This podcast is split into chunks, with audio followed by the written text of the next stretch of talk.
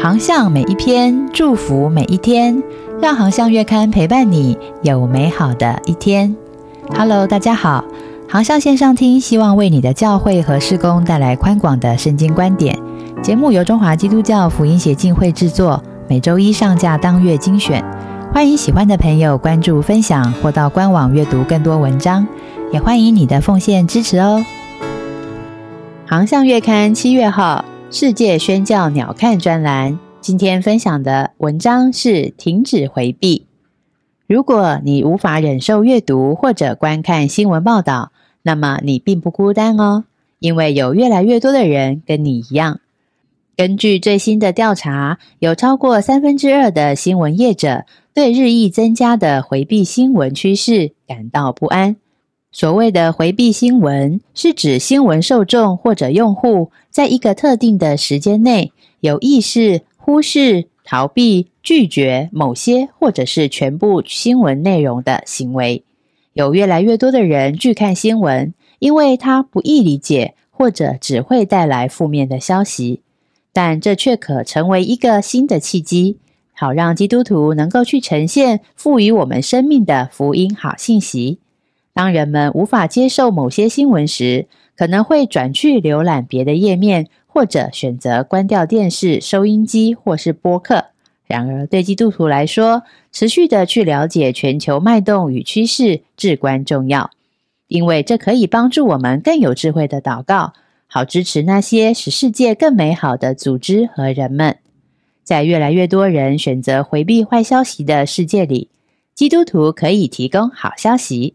我们的使命就是以不同的方式传递好消息，好得着这个厌倦阴霾、向往更美好未来的纷扰世界。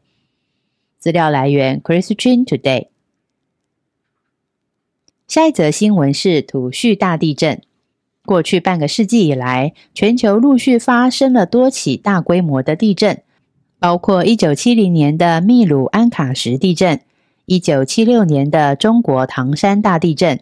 一九八八年的亚美尼亚地震，一九九零年的伊朗曼吉尔鲁德巴尔地震，一九九九年台湾九二一地震，还有二零零四年印尼苏门答腊地震，二零零五年克什米尔地震，二零零八年中国四川汶川大地震，二零零六年印尼爪哇地震，以及二零一零年的海地大地震。但是，今年二月六号发生在土耳其与叙利亚的地震，其死伤之惨重，已经足可列为本世纪的前十大地震，也是一百年来的前二十大。一名在土叙大地震的幸存者说：“整个国家都陷入了悲痛和绝望当中，许多家庭没有一个人幸存，几乎每个人都有认识的人在这场地震中失去生命。”让我们不忘记土叙大地震，让我们持续的关注他们，为他们祷告，并为他们奉献。资料来源：Brangada Today。第三则宣教消息：美国首位黑人宣教士乔治·利斯尔。乔治·利斯尔出生于一七五零年，逝世于一八二零年。他是一名非裔的美国人，也是一名被解放的黑奴。一七七三年，他在乔治亚州的萨凡纳成立了第一非裔浸信会，并且在一七八二年前往牙买加开拓海外宣教事工。乔治·利斯尔的宣教工作比备受推崇的英国宣教士威廉·克里早了十一年，也比美国人阿多赖拉姆·贾德森在一八一二年到缅甸宣教的日期早了三十一年。一七七三年，身份还是奴隶的利斯尔，在主人亨利·夏普的劝说下，在当地的浸信会受洗。一七七五年五月二十日，他被任命为殖民地的第一位被正式承认的黑人宣教士。看到利斯尔的生命恩高，主人夏普后来解除了他奴隶的身份，让利斯尔得以自由。利斯尔牧师后来在英国上校摩西·科克兰的帮助下移民到牙买加，在金斯敦登陆后，和妻子汉娜开始在奴隶当中布道，并且建立教会。服侍的十年间，他福音的结果累累，但也遭到很多奴隶主的强烈反对。他们对他的服饰嗤之以鼻，认为根本就是在煽动奴隶，甚至还曾经把他抓入监狱当中。利斯尔牧师传福音的对象并不局限于有色人种，由于他的服饰，使得牙买加各色人种都有人信主。一直到一八三八年的时候，牙买加已经有了两万名的浸信会信徒。资料来源：上帝报道。第四则宣教消息。又有一批基督徒在东非的厄立垂亚被捕，这使得在这个国家因为信仰下狱的人数已经达到四百一十五人。一名获释的基督徒叙述他在监狱当中所遭受的酷刑。